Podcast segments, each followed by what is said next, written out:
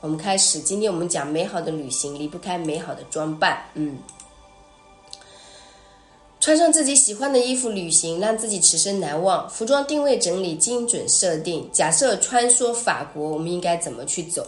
怎么去装扮？然后我们第一个部分是讲穿上自己喜欢的衣服旅行，让自己此生难忘。我把它归类了四个点。四个点啊，这四个点是非常重要。首先，我们来讲第一个，旅行享受美好，不要忘记留念这个点。大家有没有发现，你们出去旅行的时候就会想着拍照、拍照、拍照，对不对？拍很多景。我给大家的建议，景少拍。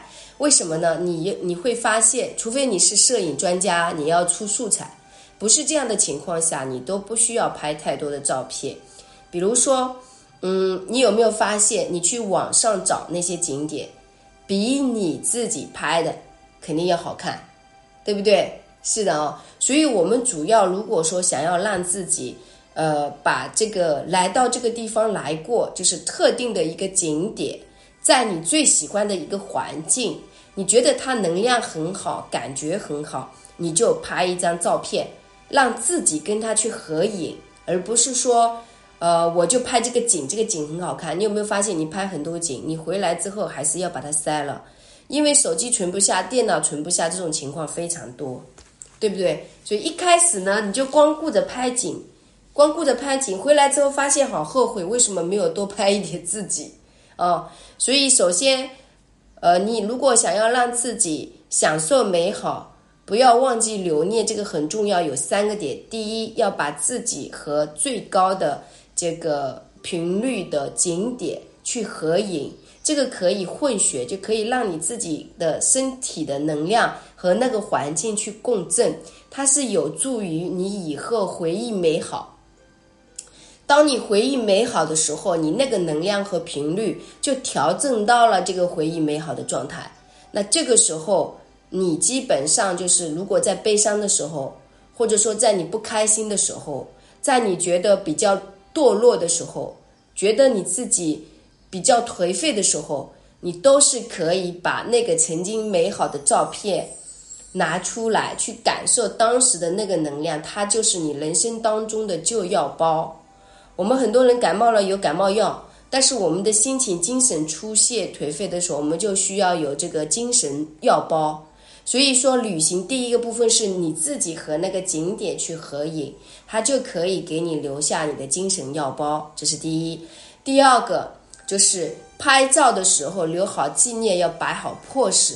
这个 pose 呢，拍的时候大家都喜欢哦，我摆好了，我就这样拍吧，就这样拍吧，哦，就是这种感觉。其实你在拍照的时候，不要固定在那个地方，尽量找一个摄影师。如果有朋友，尽量让朋友给你拍。在拍的时候，不要拍那种人定在跟墙那个靠在那里跟死人一样的，要活跃起来。就我可以一边走啊，或者说我一边在喝咖啡啊，我一边在喝茶呀，就是让自己活的状态，让别人给你进行抓拍。那问题来了，很多人说老师，只要人家给我抓拍，我都拍的不好看。那你就要注意你的整个身形，平时养成的习惯，坐姿、站姿、走姿，就是你要明白，你时时刻刻是活在三百六十角度全息的摄像头，可能在哪个时间点就有人在拍你。你不要因为说这个时候没有人拍我照片，我就这样驼起来，那个感觉完全是没有那么美好。但是如果你养成习惯，就是说，我时刻都是非常漂亮的状态，都是舒服的。我即便是在家里穿着家居服，我都是放松、挺拔的、自在的。我的每一个坐姿和站姿都是美的。你不会去忌讳别人怎么拍，你就像人家说，奥黛丽·赫本上个洗手间去拍都是美的，就是要有这种状态。这是第二点啊，然后第三点。你要留纪念，尽量要有一些精致的妆容。如果说你非常的沧桑，非常的不开心，你带着匮乏的能量去旅行，你还不如不去，对不对？我看很多人就是没有钱，特别焦虑，然后有些又没时间，又很赶，这种情况下出去旅行。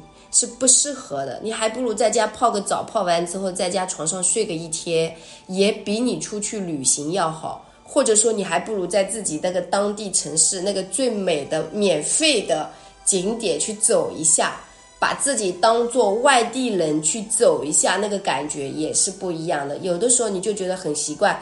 有时候我们人就是很奇怪，就觉得拥有了它就是很正常的，它就是很习惯的。你不去珍惜它，你不会带着说自己非常干净的心，然后好像不熟悉这个环境，重新来到这个世界去去看这个景点。